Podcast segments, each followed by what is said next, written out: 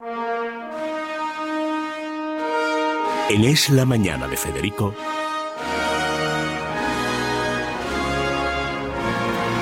Preguntas a la historia con César Vidal y Federico Jiménez Los Santos. Bueno, César ya está de vuelta, por fin. Muy buenos Y días, además Federico. con es un una gran alegría. estupendo, está hecho un brazo de mar, pero no del mar muerto. No, no, no. Aunque sería casi lo más apropiado. Bueno, en pero fin, eh, bueno, el mar muerto para lo que es bueno es para todo lo de belleza todo, y todo, también porque ahí flotas aunque no sepas nadar, que es una ventaja también enorme. ¿Sabes que la Seguridad Social alemana paga a los pensionistas para ir al Mar Muerto? Pero no Los con afán que tienen- letal, no, que tienen por problemas eso. de piel, enfermedades Claro, sí, de sí. la piel, pues les paga para ir al Mar Muerto una semana.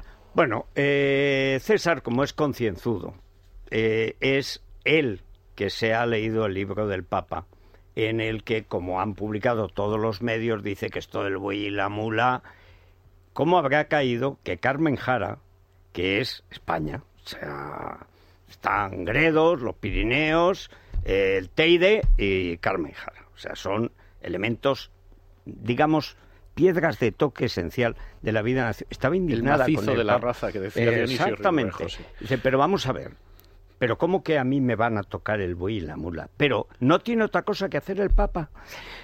Bueno, el libro no dice eso. Yo A ver. leí el libro con, con cuidado la semana pasada. Tengo que decir que es un muy buen libro de exégesis sobre los capítulos que hay sobre el nacimiento de Jesús en Mateo y en Lucas. Lo único que dice, y eso creo que no tiene discusión, es que en los evangelios no se menciona el buey y la mula, nada más. Luego dedica unas líneas a hablar de, en fin, cómo a partir de ciertos textos del Antiguo Testamento podría haber surgido la tradición. Y bueno, pues dice que, en fin, que el buey y la mula, pues que no deberían de quitarse de la celebración de la Navidad. Eso es lo que dice realmente. y eso dice que lo dice el propio Papa. No, eso lo dice él en el libro, o sea, que Ah, quiero decir, bueno. eso es lo que hay en el libro.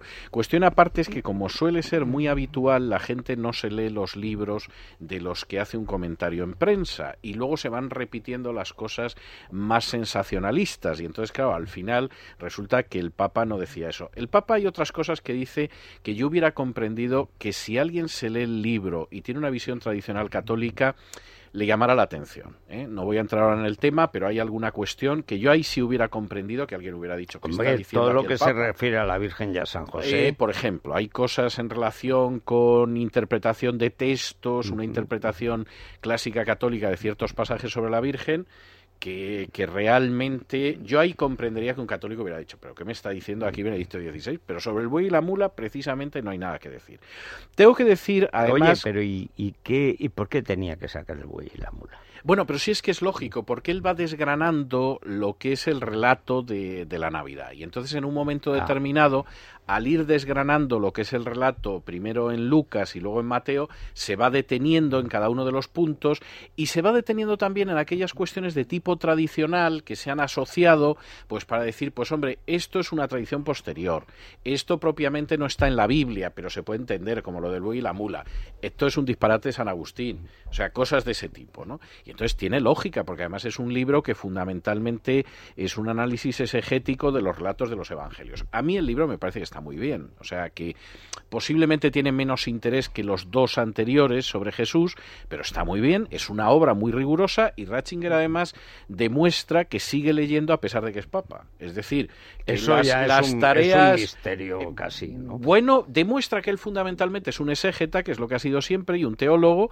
y que el hecho de dedicarse a tener que, que navegar en el Vaticano, pues no ha dejado que abandonara sus lecturas O sea, y lo que, que es su se vocación. refugia de Bertone en la biblioteca, ¿no? Muy posiblemente, pero desde luego lo que es la última bibliografía, sobre todo en alemán, la domina ciertamente. O sea, eh, quiero decir, es una obra muy rigurosa. Si no lo hubiera escrito él, nadie hubiera escrito las tonterías que se han escrito. También es verdad que lo hubiéramos leído muy pocos, pero, pero en última instancia es un buen libro. Ahora, volviendo al buey y la mula, que es una tradición muy antigua. Vamos a ver, ¿por qué surge la idea del buey y la mula? Pues por una cuestión sencillísima.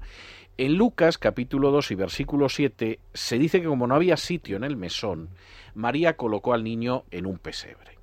Claro, la idea del pesebre como los pesebres no andan sueltos, sino que todo el mundo sabe que forma parte del mobiliario habitual mm. de un establo o de una cueva, porque había tradiciones en ese, en ese sentido, pues evidentemente lo que de ahí se desprende de manera casi lógica es que no había sitio en el mesón y el mesonero, compadecido mm. porque se veía el, avanzadísimo estado de gestación en que estaba María, dijo, bueno, pues métanse ustedes en el establo, cosa, dicho sea de paso, que todos hemos visto, aunque solo sean las películas del oeste, donde a los forasteros les deja dejan dormir con los caballos en el granero. En el, granero. Entonces, esto es muy sencillo.